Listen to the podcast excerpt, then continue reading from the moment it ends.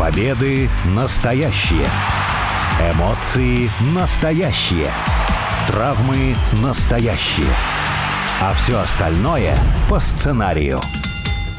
Это все по сценарию. Первая радиопрограмма на русском языке, посвященная профессиональному рестлингу. Алексей Красильников меня зовут. У микрофона также обозреватель сайта VSPlanet.net Сергей Вдовин. Сергей, привет. Привет. Очень любопытные тезисы в последнее время любят обсуждать э, разные обозреватели о том, что рестлинг перешел, в рестлинге настала пиковая эпоха. Бум! Вот какой-то переживает, оказывается, сейчас. И в примеры приводятся некоторые э, конкретные цифры и финансовые успехи WWE, и некоторые достижения All Elite Wrestling, и даже вот импакт наш любимый таракан от рестлинга, который переживет даже ядерную войну, вот э, на днях пережил свой лучший рейтинг телевизионный за долгое время. Там он все равно микроскопический, но тем не менее. Собственно, вот об этом хотелось бы поговорить, наверное, в целом. Какую эпоху можно считать э, бумом? Когда этот пик настает? От чего это зависит? И, в конце концов, можно ли, переживая эпоху, находясь в ней, говорить, что вот это сейчас расцвет? Вот ты как считаешь, рестлинг сейчас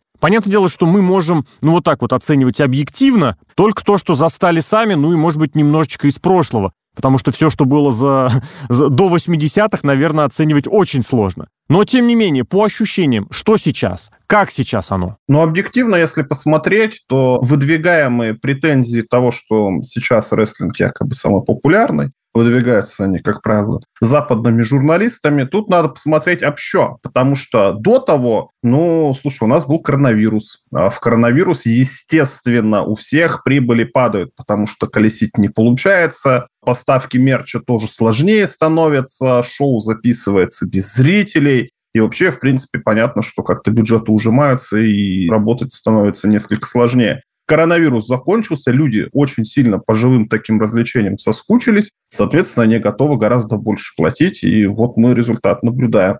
Поэтому, собственно, и рекордные прибыли происходят, потому что зрители возвращаются в зал. А цены можно немножечко поднять, потому что, ну, вы же понимаете, вот какая сейчас ситуация, соответственно, цены выше. И прибыль на бумаге тоже выше. Хотя, я не знаю, вот какой-нибудь условно миллион долларов, сколько он в реальном представлял 80-е годы, и в 2023 году это два разных миллиона долларов. Но если мы посмотрим на бумажки, конечно, да, вот прибыль считается якобы самая рекордная. Поэтому тут какое-то натягивание совы на глобус, это и все финансовые отчеты, в том числе WWE, вот единственный какой-то пример позитивный, который можно выделить, это то, что они впервые, WWE, по крайней мере, да и AEW тоже, в принципе, там, они держат аудиторию телевизионную. Если до этого из года в год зрителей по телевизору становилось меньше, меньше и меньше, то если сравнить, например, 22-23 год, у WWE по некоторым местам есть рост, а EW свою аудиторию тоже прекрасно держит. Тоже иногда есть рост, если какое-то новое шоу запускается или дебютирует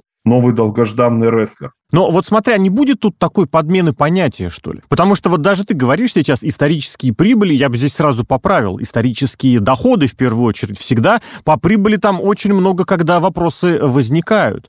По телевизионным рейтингам. Да, действительно, у WWE в сравнении с предыдущим годом во многом за счет Романа Рейнса и сюжета кровной связи есть рост телевизионных рейтинговых показателей по всем направлениям, по всем своим большим шоу значимым. Это есть. А у остальных-то получается, это как-то вот мы, что ли, знаешь, галантерейщик и кардинал. То есть вроде как есть WWE со своими огромными тиражируемыми, во многом и часто действительно это происходит через вот эту огромную и эффективную пиар-машину. Есть успехи, есть чем отчитаться. А если начинаешь вчитываться, то не особо у остальных как-то оно и происходит. Потому что и у WWE значительная часть финансовых показателей основана на огромных, э, я не знаю, как сказать, взносах, оплатах, грантах из Саудовской Аравии, которые заплатят за свои шоу, те, которые WWE проводят в этой стране, больше, чем принесли все Расселмании за все время. В All Elite Wrestling очень многое решает э, огромное состояние владельцев владелец компании Шахида Хана, собственно говоря, сын которого Тони Хан этим промоушеном занимается.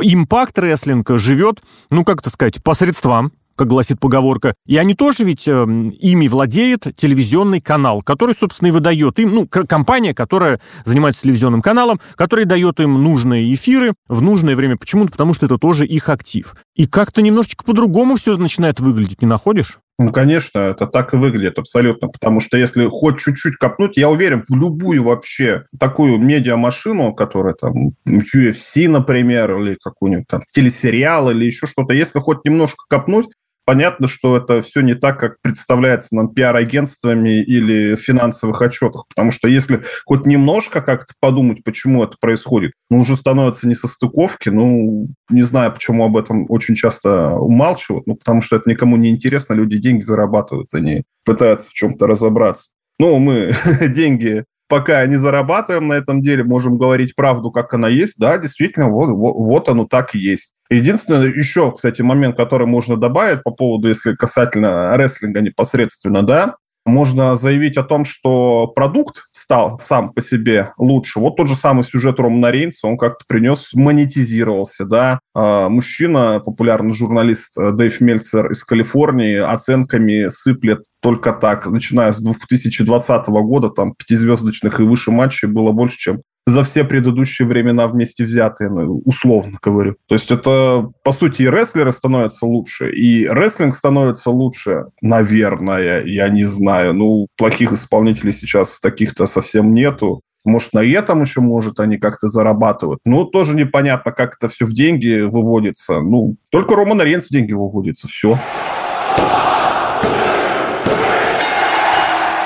Вот к этому как раз хотелось подойти подробнее. Давай субъективно тогда, что вот для тебя лично, я своими мыслями поделюсь, является признаком того, что рестлинг переживает бум, что вот этот пик настал, есть расцвет, есть какая-то крутая эпоха. Вот ты бы на что обратил внимание? Потому что даже в первые небольшое количество минут, что у нас передача уже идет, перечислили несколько разных факторов. На что ты лично обратишь внимание перед тем, как решать, является эпоха бумом или нет? Мне кажется, в первую очередь это узнаваемость не бренда, но рестлеров. Хотя, может, в последнее время, скорее всего, и бренда, да. Потому что если вот такие вспомнить эпохи общепризнанные бумы, я не знаю, Халкомания, ну, Халк Хоган, естественно, Халк Хоган везде. Чуть попозже, конечно, он там снялся в сериале «Гром в раю», там в фильмах он это принимал участие, и другие рестлеры WWF тогда еще принимали участие в фильмах. Ну, то есть это были иконы культуры какой-то популярной. То же самое примерно было в эпоху аттитуда. Стив Остин был везде, Стив Остин был популярен, вот такая вот супер-пупер звезда везде абсолютно зазвездилась. Джон Сина в свое время,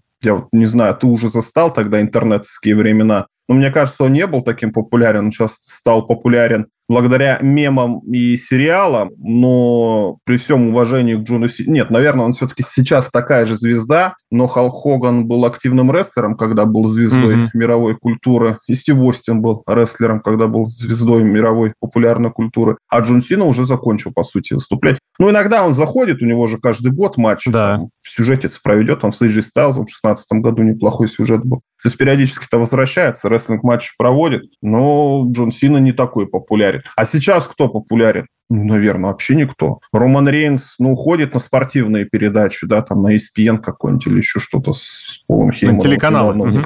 Интервьюшка была. А и все. Ну, вот кто такой сейчас вот популярный? Рэнди Уортон, ну, тоже за счет мемов, и то Рэнди Уортон, там у него с карьерой тоже все не так просто, там травма на травме. А вот таких суперзвезд, наверное, сейчас нету. Если отталкиваться от того, что бренд узнаваемый очень сильно, ну, наверное, да, потому что там Лига чемпионов обязательно приедет какой-нибудь рестлер, подарит победившей команде европейской титулы чемпионов WWE, типа, смотреть они чемпионы. То же самое в разных спортах. Также они там в Наскаре принимают участие, то есть тоже в спортивных таких штуках. Но там кто приедет, главное, что приезжает бренд WWE. Да. В этом плане, да. Но, а, кстати, фильмы, слушай, документалки какие-то про WWE, про Коди Роудса. Ну, они же внутриковые. Они, они, же, они же не шивые, они никуда наружу-то не выходят. Винс Макмена он пытается снять. Сериал «Хилы», ну, там про инди-рестлинг, ну, еще что-то. Ну, как-то продвигается, ну, ну, бренд, наверное, да. Ну да, навер... наверное, соглашусь. Соглашусь все-таки, что бум есть, потому что WWE узнаваемый в мире бренд. Вот так. Ну вот я как раз к этому хотел подвести, насколько это все правда действительно узнаваемо. Потому что я лично для себя вот определился,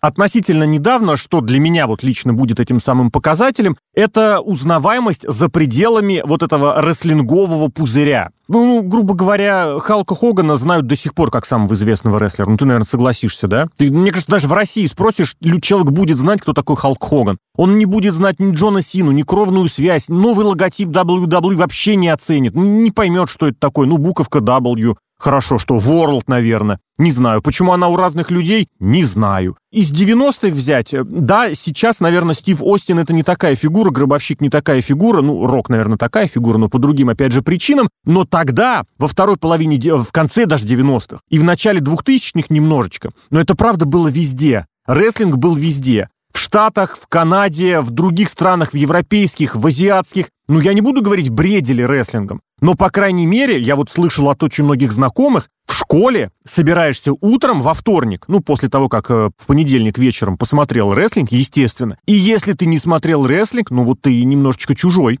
ты не в теме, ты какой-то отщепенец. То есть было нормальным смотреть рестлинг. Причем не только фанату рестлинга, а вот в целом. Я просто не знаю, чем сейчас дети в целом интересуются. Многие, я не знаю, какие-нибудь анимешки, наверное, что-то подобное, музыка, социальные сети, в том числе некоторые запрещенные, да? Вот ты это должен посмотреть, быть в тренде, грубо говоря, что там в ТикТоке, и ты должен понимать, как правильно говорить какие-то фразы, да, которые какой-нибудь э, блогер или лидер общественного мнения использует. Тогда это было рестлингом. То есть, может быть, даже непосредственно как величина Стив Остин был не таким огромным, а вот сам рестлинг был. Причем я не только про WWF, тогдашний говорю. WCW тоже мог чем ответить, потому что футболки NWO, нового мирового порядка, они продаются до сих пор. То есть это такой узнаваемый бренд и за пределами рестлингового пузыря. Я, кстати, твои еще слова приведу, когда общались раньше, ты упоминал такую вещь, что крутость э, рестлинговой сувенирки, сувенирки будет в том, если тебе не стыдно ее надеть на какое-то повседневное мероприятие.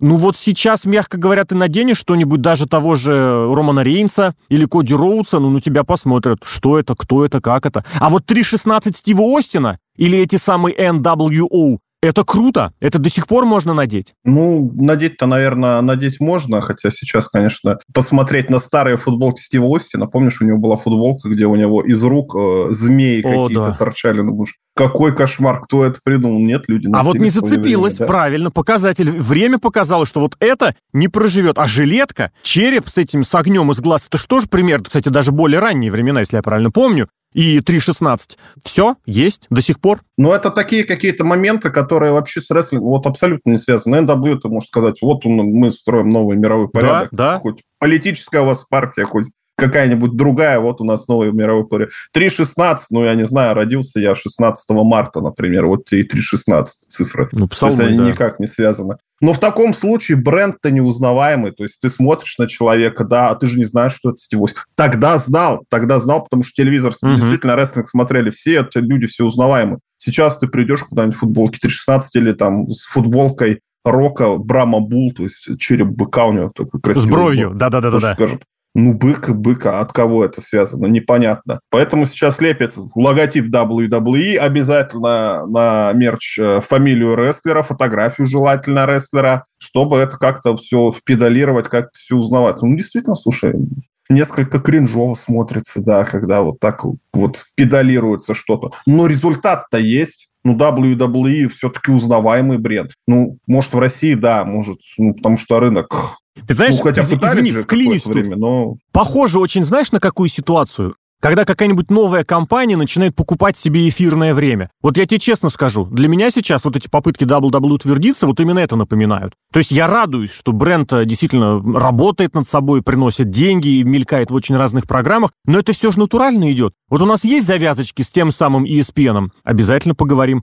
У нас есть завязочки где-нибудь в Англии, обязательно сделаем, упомянем как-нибудь. У нас есть что-нибудь там где, обязательно отправим. Ой, мы знаем, что баскетболист любит рестлинг и смотрел его в детстве, а давай-ка мы его каким-нибудь образом привлечем. Я-то вот скандального парня, который жест дегенератов X использовал, относительно Джоэля Эмбит, его, по-моему, зовут, э, и после этого у него небольшой скандал был. И вот таким образом, вот то, до чего WWE дотянуться может, они окучивают, они охватывают. А там, где нет, там по-прежнему хоть шаром покати. Я вот даже, кстати, почему про мерчендайз вспомнил. Есть э, в последнее время такое утверждение, тезис, что, мол, а, ошибочное абсолютно, что у LA Найта очень хорошо продается сувенирная продукция. Основано это как раз на тех самых ну, не совсем адекватных выводах рестлинговых экономистов о том, что у него его мерчендайз, его сувенирка в магазине WWE присутствует в, как это, в рекомендуемых, или как там этот раздел называется. Ну, в общем, на основании этого делается такой вывод. А мне кажется, если футболки LA Knight или кепки, или что-то там еще покупают, то тоже во многом потому, что это очень простой дизайн. Буквы LA. Ну, круто же, Лос-Анджелес, прикольно, весело, можно купить. И Найт, там, рыцарь, что-нибудь такое тоже есть. Вот у меня такая мысль возникла, что популярность вот этого молодого в плане популярности, но пожилого в плане возраста, ну, ему там под 40 лет, рестлера, она связана с этим тоже, что вот это я могу надеть, я могу в этом на работу прийти, на меня не будут коситься, извините, что это за окровавленное лицо или какой-нибудь непонятный логотип. LA, круто, все, дальше там я не буду вчитываться. Ну, это тоже такой момент. А WWE, вот ты не вчитываешься, а как ты понимаешь, что это WWE? Как ты покажешь, что ты фан? Это понятно, что а для зачем? внутренних, для чувачков ты какого-то, кто-то тебе подмигает, Мгм. такой, да, да, типа мы знаем. Ну, это опять же из пузыря никуда не уходит. Это ты можешь в передачу какую-нибудь э, вставить фразочек LA Knight, э, потому что никто не понимает, кто такой О, LA да. Knight, а какой-то там один человек из двух тысяч подумает, а, смотри-ка, он Мгм, шарит мгм. за рестлинг, как прикольно, он мой братюня. А толку-то какого? Для WWE, ну, хорошо, они могут как-то распиарить. Сейчас э, со- социально-сетевая машина работает неплохо, потому что одной кнопкой WWE может миллионной аудитории показать твои выкрутасы в передаче с фишечками LA Knight. Но с другой стороны, она показывает своей аудитории. Другой-то аудитории она не показывает. Тем хорошо, что вот они выходят именно, что вот эти вот спортивные хотя бы заходы выходят. А, например, сейчас вот на SummerSlam объявили, что у нас будет матч по правилам ММА. Вообще, по идее, могут все э, сайты, которые про рестлинг не пишут, но пишут про ММА, а таких много, я уверен, русскоязычные. Первый матч Ронда Раузи за 100 тысяч лет э, в ММА. Вот тебе это какая-то. А где? А в WWE? А что такое WWE? О, о, интересно. Вот, вот как-то вот в это выходить. Но все-таки WWE, я настаивал с этим сейчас, справляться как бренд. Но хотелось бы, чтобы как персонажи тоже, потому что... Но, с другой стороны, Халк Хоган, видишь, на него ставку сделали, он взял, ушел в WCW и начал там процветать. Рок ушел в кино и начал сам на себя работать. Стив Остин, ну, там травмы как-то, вот он вот этот переход в новое тысячелетие, в новый миллениум как-то у персонажа не получился. Видимо, он не смог не перестроиться, ничего сделать. Ну и травмы там наложились, да. Ну и возраст, он не такой маркетологичный и кинематографичный, как Рок. Хотя в кино снимался, сейчас в сериалах вот тоже это- появлялся. Это как Памперс, это как Xerox, это мы Ага. смотрим не рестлинг, это мы смотрим WWE. Вот э, в иностранном понятии вот 100%. Обрати внимание, мы старательно, ну, фактически обходим тот факт, что на эпоху успешности каким-то образом может влиять э, действие на ринге. Точнее, ты упомянул в начале, и мы как-то держим это да, за скобками, как бы понимая, что оно должно все-таки, наверное, быть, но тем не менее, как ни подойди, это получается не главное. Потому что что в 80-е самые кассовые рестлеры были далеко не... Кассовые, я имею в виду вот эти вот, которые выходящие за пределы ниш, потому что зарабатывали и э, непосредственно умеющие на ринге очень много. Ну, в общем, и там это не было, было не очень важно. Конец 90-х, та самая аттитуда, по сути, при- при- привела к рестлингу, который выглядел как удар, удар, бросок, ну и что там, и финишер. Станнер у Стива Остина, или там народный локоть, или подножки скалы у Рока, или там педигри у игрока. Сейчас вот каким-то образом, возможно, потому что эффект новизны, возможно, потому что благодаря интернету и соцсетям э, тебя громче услышат и быстрее услышат, каким-то образом пытаются подвязывать и вот эти самые рестлинговые успехи непосредственно на ринге. Это я сам люблю такие, такие вещи говорить, что сегодня плохих исполнителей в WWE, например, уже не осталось, просто не держат. Ну, это я так обобщаю, наверняка один, два, три найдутся, всегда какой-нибудь, извините, топ-долла возникнет. Но вместе с тем, важен ли э, непосредственно продукт для того, чтобы что рестлинг был популярным, успешным, бумовым, пиковым? Потому что вот, например, в футболе или в хоккее Наверное, все-таки это важно, потому что если там будет красиво играющая команда, она соберет, я уверен, все деньги всех зрителей, потому что это красиво, потому что за это болеть. Более того, потом будут болеть против этого принципиально, потому что я не буду болеть за то, что популярно. И таким образом это связано. А вот в рестлинге получается не особо. Или все-таки особо. Где роль вот этого непосредственно рестлинга? Приемов, связок, не знаю, физической формы. Да нет, наверное, ни приемов, ни связок, ни, фи- ни физическая форма, конечно, должна быть. Но вот я вспоминаю пример какой-нибудь сложный, я не знаю. Поколение сейчас, как говорят, тиктокового и клипового мышления, с этим можно, конечно, спорить. но с другой стороны тебе надо зацепиться за первые 6 секунд. А рестлинг-матч идет ну, 20-30 минут, э, может покороче, может подлиннее. Но в любом случае тебе надо сесть и смотреть. В теории, конечно, можно, пока ты едешь в метро на работу или на учебу, или еще что-то как-то это все посмотреть, но если тебе ехать недалеко, а матч идет 20 минут, ну, сложновато. Если с сериалом попроще, там хотя бы он как-то на сегмент побит, там на сцены, там же редко бывает, когда одна сцена на всю серию идет. Он поставил на паузу, потом вернулся, посмотрел. Рестлинг-матч тебе надо сесть и посмотреть. Это все не так просто. То есть, если тебе надо какой-нибудь яркий момент, тебе проще нарезочку сделать, да. залить там куда-нибудь. И, в принципе, WWE с этим справляется. Тоже там какая-то у них социальная сетевая аудитория, повторюсь, очень большая. С другой же стороны, надо посмотреть, что вот ты являешься, например, фанатом рестлинга. Собираешь друзей. Сейчас мы будем смотреть рестлинг. Ура, Pay-Per-View, SummerSlam, суббота возьмем там, напитков каких-нибудь,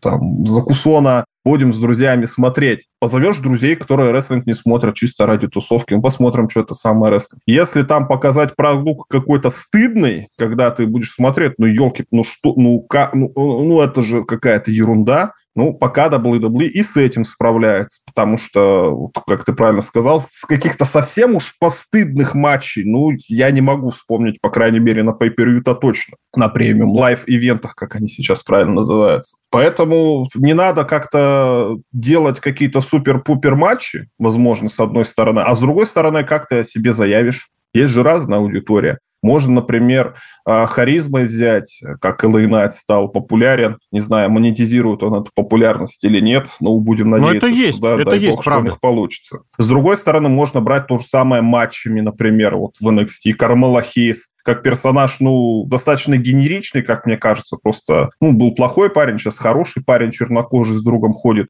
но за счет матчей стал достаточно популярен. То есть можно и этим брать, чтобы популярность сделать, а потом уже от этой популярности отталкиваться, в том числе и там и продюсерам, и режиссерам, или кто там, букерам, которые этим рестлингом занимаются. То есть тут э, надо соблюдать какую-то. Не надо себе ломать шею в каждом матче, проводить какие-то приемы, потому что зрители от этого устали. А с другой стороны, если вы будете показывать какую-то базовую штуку в 2023 году, ну, тоже подумать, ну, что за ерунда, и выключить телевизор. Нет здесь такого, что вот одним персонажем Успешным, популярным и тем самым вышедшим за пределы своей ниши стать можно. А вот матчами нельзя. Я понимаю, что должно быть в идеале и то, и другое. Но как-то вот примеры рестлинга показывают, что персонаж намного более важен, чем то, что ты будешь потом показывать в матчах. И тот же LA Knight, на матче которого, ну, они скучны, они неинтересны. С ним Вальтер, кстати, вот куда более интересный пример, чем Кармела Хейс, мне кажется, который действительно рестлингом свою популярность подтверждает. Более того, его в газете в австрийской в номер один напечатали на передовице. Я не знаю, было ли когда-нибудь быть такое. Не, ну слушай, если пример с Вальтером, с Гюнтером, то тут нельзя отделить, что персонаж у него достаточно харизматичный и нестандартный для WWE. Но он генеричный, вот как ты сказал. Как нет, он такой милитарист. А, ну, если Хейс, то да, а Гюнтер нет. Вот у него классическая музыка на выходе, милитари стайл какой-то, вот такой европейский, немножечко опасный, но тем самым еще интереснее как-то он тебе смотрится. И с Гюнтером, наверное, да. А вот если взять, например, Рикошет, вот Рикошет, якобы он яркий на ринге, все время какие-то штуки придумывает или еще что-то. А как персонаж вообще никак, и люди на него не реагируют. Или, например, Финн Баллар. Ему даже целую группировку сделали крутую. А, где музыка крутая, персонажи или еще что-то. Финн Баллар, который считается всеми, что он яркий на ринге, какие приемы проводит, так и эдак, там самый скучный персонаж. И никому Финн Баллар не интересен. Всем интересен Доминик Мистерио, Риа Рипли и все остальные. В меньшей степени Дамиан Прист. Есть такое, но вместе с тем, кстати, это тоже благодаря, так стало возможным, благодаря тому, что WWE зарабатывает достаточно, чтобы можно было дать возможность реализовать себя разным рестлерам даже тем, кто, может быть, с первого раза кого-то не зацепит. И тот же самый Рикошет, например, на ближайшем Саммерслэме проведет матч против Логана Пола, против блогера. И наверняка будет какой-нибудь момент, который потом по соцсетям крутить будут однозначно точно. И та самая вирусная популярность никому не помешает. Воспользуется этим лично Рикошет? Посмотрим. Джон Сина, Рэнди Ортон, Стив Остин, Халк Хоган вот этой вирусной популярностью, конечно, пользовались. Как оно будет дальше, обязательно посмотрим и, наверное, обсудим в нашей передаче. Сергей Вдовин, Алексей Красильников. Это все по сценарию. Сергей, благодарю. Пока.